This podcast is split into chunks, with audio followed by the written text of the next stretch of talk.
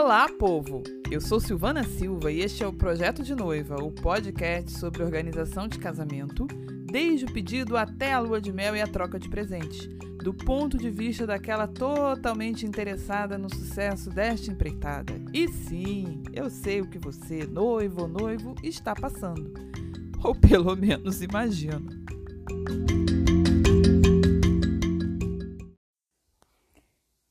Bem, pessoal, e o assunto hoje é. Tô falando igual a Renata Lopretti. Bem, hoje nós vamos falar sobre filmes que são interessantes e nos trazem lições sobre casamento. E o primeiro filme da nossa série será Vestida para casar. Ah, Jane, ficou maravilhoso, de verdade. É o vestido perfeito. Oh, meu Deus. Você está tão linda. Sério? Acham mesmo? Está incrível. Parece que foi feito para você. É para você. É a noiva. Ótimo, obrigada. Oi, Suzane. Jane, tá pronta? Tá, acabaram de fazer a bainha. E ficou bom? Ficou, graças a Deus que temos a mesma Você altura. já vai trazer? Vou mandar entregar rapidinho, não se preocupe com nada, tá? Hoje é seu Obrigada, Jane.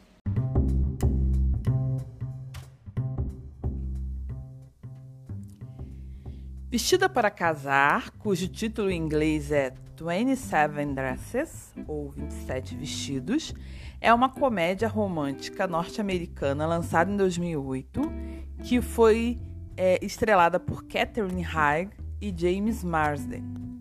E tem os mesmos diretores de O Diabo Veste Prada, que é até um sucesso mais famoso do que este filme.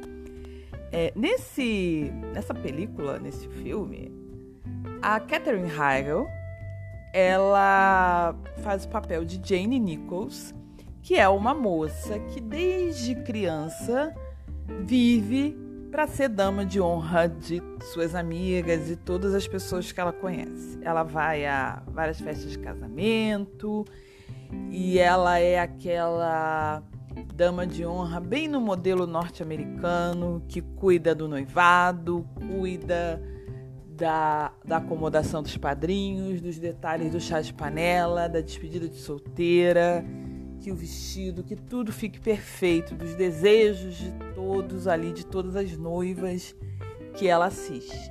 E ao todo ela fez isso em 27 ocasiões, 27 casamentos e 27 vestidos de dama de honra.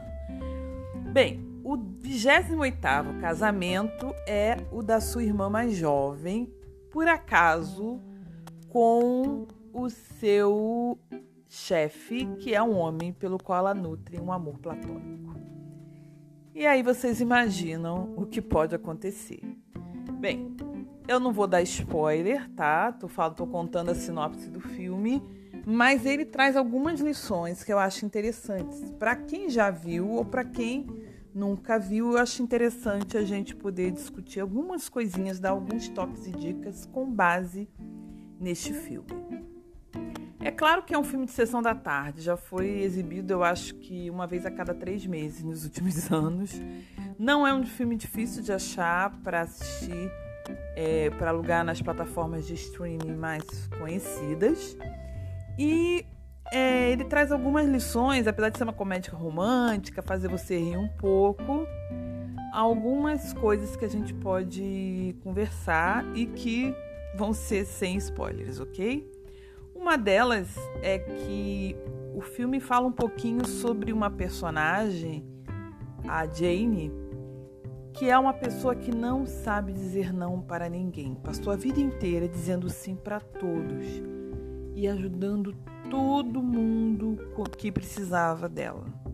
Isso é retratado bem sobre a situação dela de vida no trabalho e dessa esse papel de dama de honra abnegada que sempre está presente para ajudar todas as noivas.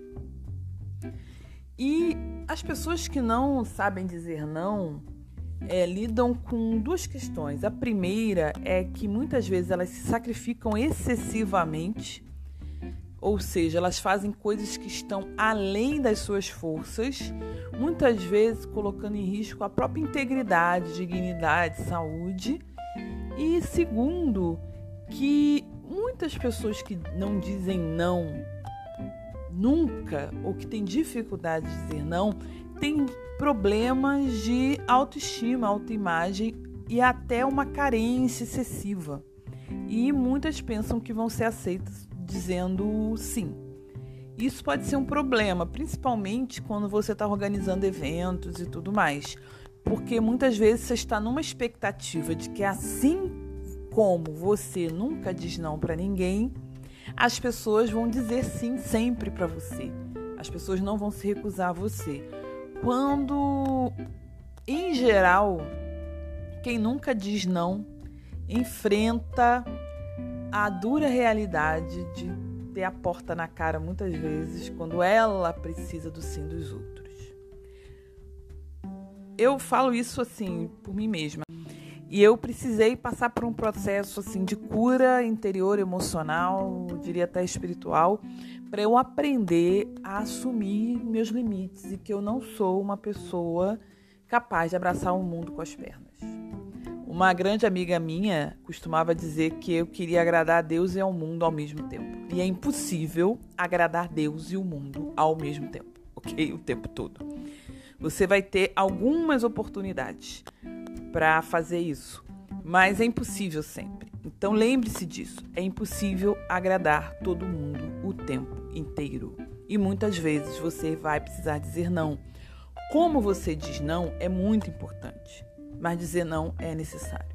Tá? Na relação entre pais e filhos, na relação entre amigos, na relação entre um homem e uma mulher que se amam, na relação com parentes, na, é, é na vida, né? nas relações de trabalho, dizer não faz parte. Uma outra coisa que esse filme traz também são a questão das tradições e expectativas familiares. É, sem spoilers, eu não vou falar porquê, mas tem alguns momentos no filme em que eles tratam muito sobre isso, das expectativas da família em relação à pessoa e quando expectativas são quebradas elas podem ser problemáticas e também sobre a questão das tradições, dos rituais, das coisas que são esperadas que noivas e noivos façam ao longo do processo do casamento. E muitas vezes você consegue fazer todo o ritual, outras vezes não, por limitação financeira, limitação de tempo, limitação geográfica. Várias questões podem ser difíceis e para isso você precisa adaptar. E é um conflito interessante, eu acho que o filme traz uma boa discussão. Por fim, é, uma outra discussão também é a questão do casamento tardio. Né? Jane Nichols é uma jovem, uma mulher jovem, mas dentro da realidade dela, considerando todas as amigas e colegas e pessoas próximas que já haviam se casado, muitos já tinham falado nela com alguém com uma expectativa de se casar. E de certa maneira, é, ela é tratada como já uma solteirona diante de algumas pessoas ali, e muitas delas da sua própria família. E os casamentos tardios são hoje uma realidade, é, visto que as pessoas têm demorado mais tempo para se formar, têm demorado mais tempo para se estabelecer na carreira e têm colocado isso como uma situação anterior a formação de uma família. Então é muito normal que a gente tenha isso.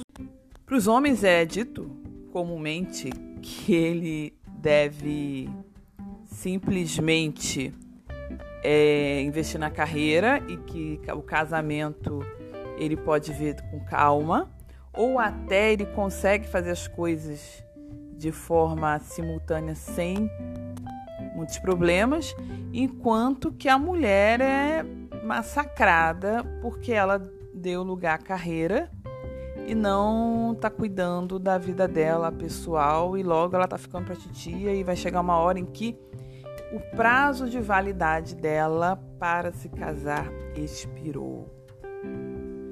Isso é mais comum do que parece e mais atual do que parece. A Gisele Hall, que é uma colunista do UOL, É, recentemente ela postou um artigo muito interessante que eu até coloquei a capa dele no Instagram e vocês podem procurar, cujo título é Casei tão tarde que pensaram que o convite da festa era vírus. Em que ela fala um pouco sobre a sua experiência de casar-se com mais de 45 anos e como isso foi de estranheza para as pessoas mais próximas. É, e o filme traz essa discussão. Eu acho legal para noivos assistirem, para amigas assistirem, até para amigos, tá? Não tem problema nenhum homem gostar de filme romântico, de comédia romântica. Isso aí é uma, uma um tabu besta de que homem não pode gostar de comédia romântica. Sente, assista, tire algumas lições, reflita um pouquinho. E é bom pra gente relaxar, principalmente quando está estressado com o início da organização do casamento, ou a gente está no meio do processo, fazendo um monte de coisa. Para para ver uma coisa engraçadinha com açúcar, tá? Principalmente no horário da sessão da tarde. Gente, eu falo que parar no horário da sessão da tarde para ver filme é luxo. É luxo. É sinal, assim, de que você é uma pessoa muito zen. Então, aproveite, tá bom? É isso que eu tinha hoje para vocês. É, deixe seu comentário se você já viu esse filme. É, se você não viu, veja e comente lá no Instagram, tá?